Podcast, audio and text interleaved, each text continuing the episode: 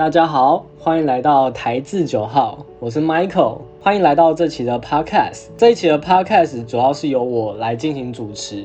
这次的主题呢，为何家里的酒弄不出酒吧的水准？很多人可能会想说，今天酒吧里面卖的酒这么贵，一杯酒可能就动辄三百五十块、四百块，甚至五五六百都有。那有的还会给你收服务费。然后甚至有的酒吧是你一进去一入场就会有入场费，在这么贵的情况之下，你就会想说，那卖场、超商都有卖这些酒啊，那我可以买那些气泡饮，或者是买烈酒回家，我自己家我自己在家调总行了吧？外面一支一整支的威士忌，顶多也才六七百块、七八百块，甚至是 Vaga 更便宜，大概三四百块就有了。那我把这些酒买回家，我自己调，一定比我跑我常跑酒吧或去外面喝酒来的便宜。那没有错，今天呢就是要分析说为什么我在家调出来的酒没有像酒吧里面卖的酒这么好喝，甚至是说我在酒吧里面点单杯的威士忌，都比我在家自己倒那一种威士忌来喝还要来的好喝。那当然，这部分的话，我觉得心理因素居多啦。味道这东西，可能还是会因因你前面吃的东西会有一些影响。好，那接下来的话，我们再讲家里为什么没办法做到这些事情。那首先的话呢，我想到的是家里面一般人家里面很少会有调酒类的器具。你今天如果真的很爱喝调酒，你可能会买整套的调酒调酒组在家里面。但是调酒酒吧里面会用到的那些器具，其实有很多种。最常用的是像 b u s burn，就那种长长一根，上面有螺旋状设计的，然后你可以用那那一只汤匙去做搅拌的动作，而且连搅拌都会有搅拌的技巧。那还有另外一个器具呢，就是我们俗称的雪克杯，我们叫它 shaker。那 shaker 的话呢，就是你在做一些需要去做摇荡法的调酒。一定要用到一个器具，基本上你要在家做好一点的调酒，一定要有这个东西。那再来更重要的一个东西叫做居格，就是量酒器。它是就是你会在吧台里面看到调酒师很帅，然后很常会拿的那个很像很像两个三角形的那种设计的量杯。那个东西就是专门把材料倒进去，然后来算说你一杯调酒里面要放多少的量。再来就是。不是每个人家里面都会有电动搅拌机，就是那一种可以把材料，我说的是甚至连冰块都可以搅碎的那一种，做专门做冰沙的搅拌机。那器具的部分是这一些，那再来是酒。你去酒吧里面，你看到那种专门卖调酒的，他们家他们家除了六大基酒之外，他们还有所谓的利口酒。很多啊，很多像是药草酒，像 Campari 啊，或者是最常见的，或者是像是君度橙酒。那他们家还会有很多很多瓶苦精。那除此之外，有些酒吧他们会甚至会自制一些 infuse 的茶酒啊，或者是奇怪的材料。那这东西就比较难去做复制，因为有点像是独门秘方那种感觉。那再来是说，像是杯具，就每一种调酒它适合用到的杯具都不一样。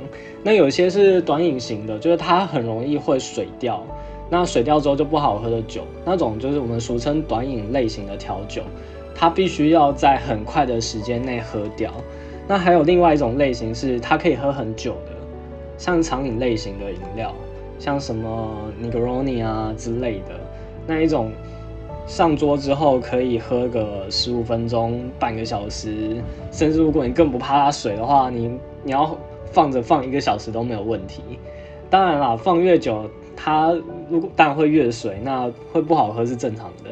基本上基本上的话，这些都是问题。那还有最大最大的问题，就是我个人想第一个会想到的问题就是冰块。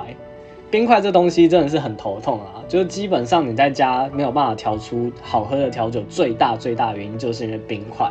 你从家里面的冰箱里面、冷冻库能做出来的冰块，很多人都会发现它底下都会有那种白白的结霜。这个部分的话呢，你用那种冰块去摇出来的酒，很容易会过水。过水的话，喝出来的东西，你有可能没有办法做到把酒味提升出来这件事情，有可能会得到一个柠檬水。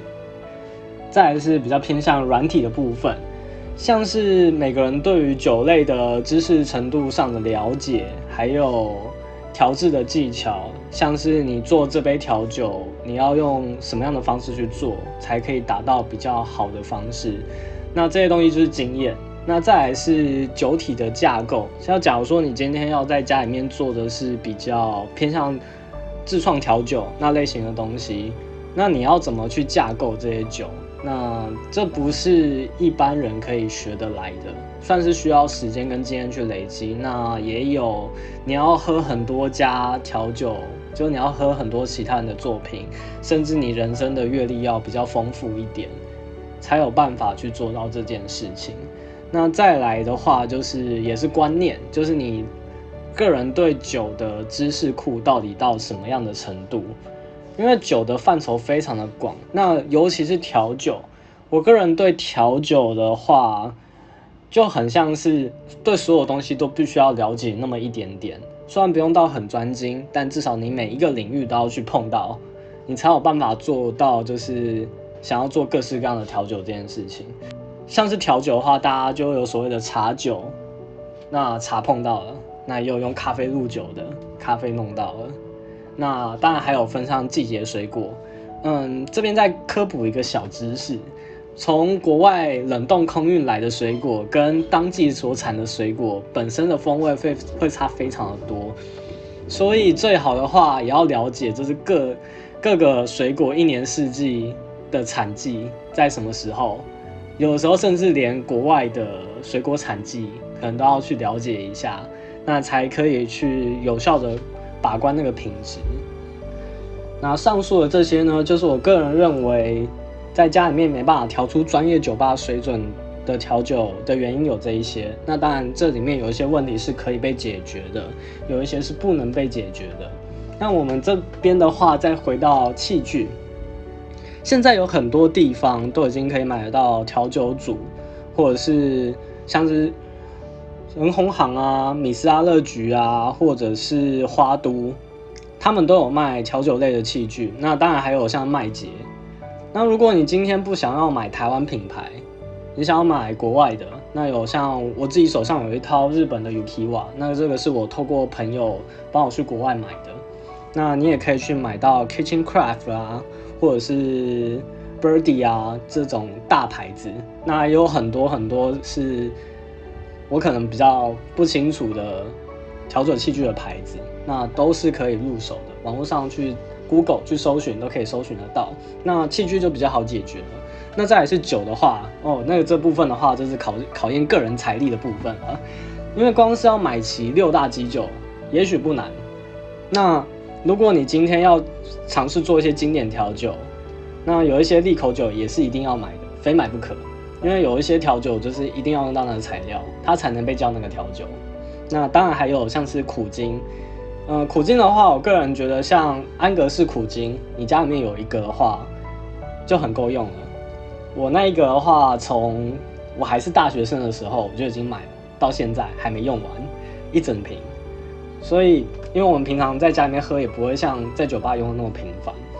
那我这边再科普一下哦，像这这种类型的烈酒，不管是酒精浓度高的或酒精浓度低的利口酒，它们其实都可以摆非常长的时间，包含苦精也是，因为它们的酒精度偏高，不然就是糖分偏高，它们可以放非常长的时间在室温底下，你只要不要给它去照太阳。那当然还有一些酒是不能摆太久的。例如像是常见的贝里斯奶酒，这种像牛奶就很容易坏嘛，可可以想象。那还有另外一种像是文慕斯，就是那种用葡萄酒去加烈或者是加了奇怪的东西变成的东西，葡萄类的制品，除非是白兰地，不然的话基本上也是很容易坏啊。要用当然也可以用，那味道的话，也许不会像你刚开瓶的半年内。味道是好的，那更不用提有些调酒它要用到红白酒。我这边个人是觉得，如果你家里面有喝红酒，都会很都会知道，你如果红酒或白酒没有好好保存的话，通常开瓶之后摆一天就坏了。所以你势必一定要买那种真空的瓶塞，像是香槟的话，还要买专门塞香槟的酒嘴。那这东西的话，它保质期又非常的短，有些可能就只有一个礼拜而已。如果保存的好的话，啊，如果你保存不好，可能一天就坏了。那酒的部分的话，我个人觉得也好解决。如果你够有钱的话，你就可以买到足够多的酒，你就完全可以把你家变成一个专业酒吧。我好像在讲废话。那当然，器具的话，嗯，杯具的话讲错了。杯具的话呢，如果你也是够有钱的话，你可以买到很多马丁尼杯，甚至是说那种飓风杯啊。我个人有收藏几杯。那还有就是你喝威士忌专用的 ISO 杯。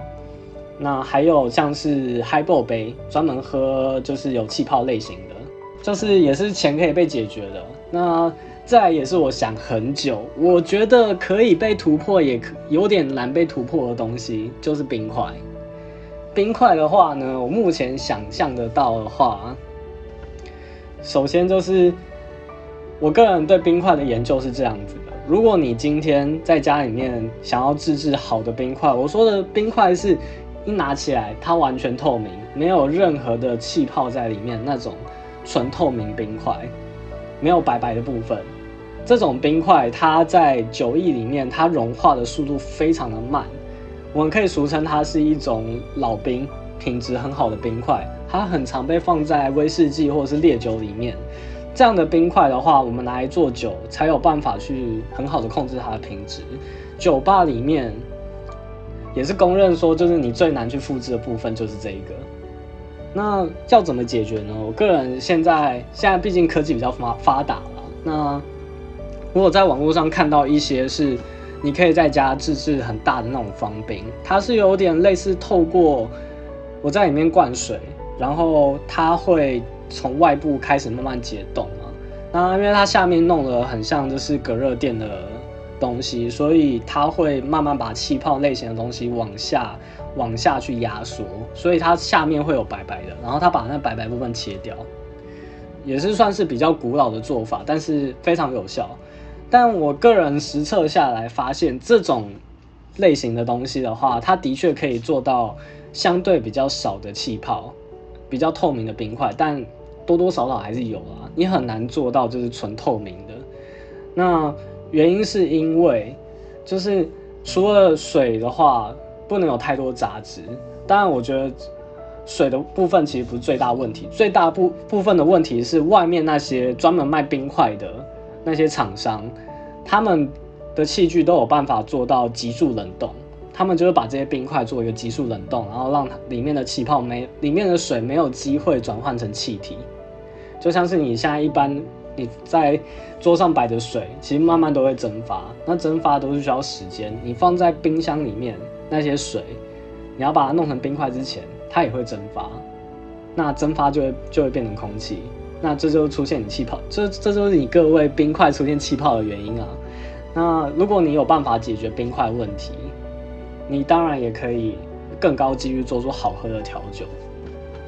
那我个人提供了一些我觉得可以被解决的方式，就是你买那一种可专门制造大冰块的那那一种冰块盒，网络上可以搜寻，好像叫冰块工厂吧，然后可以买得到一个五百块的样子。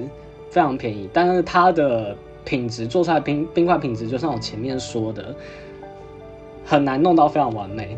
那如果你就是处女座个性，就是非常龟毛，就是不想要看到看到里面有任何的气泡的话，你可以去厂商那边购买。我个人是觉得非常贵啦，一包冰块切好的，你一次要买一大袋，就要花掉一千多块或两千多块。然后你可以去指定说你要。就是弄多少大小，当然这个还是要问厂商，看他们家有卖哪种类型的冰块。那他们做出来的冰块呢？嗯，可能买了之后你还要想办法把它运回家。再就是运回家之后，你家有没有地方可以冰啊？像我像我们家呢，我是跟家人住的，我们家的人呢，我妈超喜欢买一堆东西塞冰箱，然后就是，当你买回来这些冰块，你要找一个密密封袋，把这些冰块全部另外放，因为它冰块是一个非常容易吸附冰箱里面气味的一种材料。那你当然也不希望说你今天喝酒喝到一半，哇，怎么有鱼腥味？那所以就冰块的保存格外的重要，你千万不能没有把袋子封好，不然的话，你做出来的 whisky sour 会有鱼腥味。那再来的话呢，是我个人觉得知识类型非常重要，就是像是每一种酒它都有固定的酒谱，嗯，甚至这么说好了，就是它的酒谱虽然没有到这么的固定，你可以随着你的器材、你的材料，还有一些你的你要调制的方向去做微调，但基本上你需要有一定程度的酒类知识，可以从网络上面去学，像是。米斯阿乐局他们就有写很多很多的网志，我从一开始刚接触调酒的时候，就有从上面去得到非常多的知识。那也有一些是业界啦，那业界的调酒师可能传授给我的，那或者是我们去喝去酒吧喝酒的时候，看人家怎么做酒，这些东西都可以去学。那当然，这东西就是变成你需要时间去累积。那如果你有了经验，当然你也可以。相对比较做得出来，但一般的人呢是很难，就是做到这件事情。因为你光是要，你光是可以做出一杯菌通你好喝的菌通你就比较难了。你的确可以做出这个东西，但能否做出这个味道是两回事。那再来是回归到调制技巧的部分。那刚刚前面有提到的，像是从米斯阿乐局上面得到的免费。免费资讯之外，YouTube 上也可以搜寻到相关的知识。那当然，如果你想要有一点系统化的学习，你可以去像是 Brandon 的线上调酒课程，或者是像 Four Play 的线上调酒课程，这两个课程我都有买，那我都有去看。你可以从上面学到一些比较系统性的方式。如果你不想从业界去学的话，那当然最快的方式，你就是你就直接去当调酒师，你就一定会学会。那再来的话呢，你也可以从上面得到一些观念啊，或者是一些一定要学会的知识。当然，如果有人特别去教你的话，是最好的。那么，如果以上这一些你都已经突破了，那恭喜你，基本上你也可以在家里面复制出外面酒吧可以卖的调酒。但相对来讲啊，一般人很少会有这么多的时间去了解一个专业。那基本上，就算你已经全部学全了，你也可以去外面开酒吧了。那还有一些是比较特殊的，像是 Infuse 这种，他们自己家独有的独门秘方，他们不知道酒泡有什么东西，或是用什么方式去做的。那之后我们可能会有一集就专门在讲 Infuse 这东西，因为它能，它就是一种现在现在大家很新潮的东西。那它有很多方面可以讲。那这个也是我觉得无法被复制的。那再来的话就是技术，你摇的方式就可以改变酒体。那每一个调酒师他今天做出来的 whiskey sour 或者是 gimlet，他们味道是是真的都不一样。它就很像是一个艺术品，它可以去显现出调酒师的个性。那基本上啦，这东西就算你在家自己做，你也做不出他们的味道，因为这就是他们在卖的东西。应该说，就就是他们的经验、他们的技巧、他们技术这样子。讲到这边呢，如果你对调酒有勾起一点兴趣的话呢，也是我们也是非常的开心。那这一集的闲聊呢，就差不多到这一边了。欢迎，谢谢大家收听这一集的 Podcast。喜欢的话呢，记得去关注我们的 YouTube 频道，然后还有我们的 Podcast 频道。那我们都会固定在每一周上传一些新的东西，不一定每一周都会有新影片，但是每一周一定都会有 podcast。喜欢的话呢，或者对我们有一些意见，或者是希望我们可以做的题目，欢迎大家在我们的 IG 上面留言。那以下的话有我们的连接，可以搜寻得到 IG、YouTube 或者是我们的信箱，欢迎大家投稿。那谢谢大家，那我们下期再见喽。拜拜。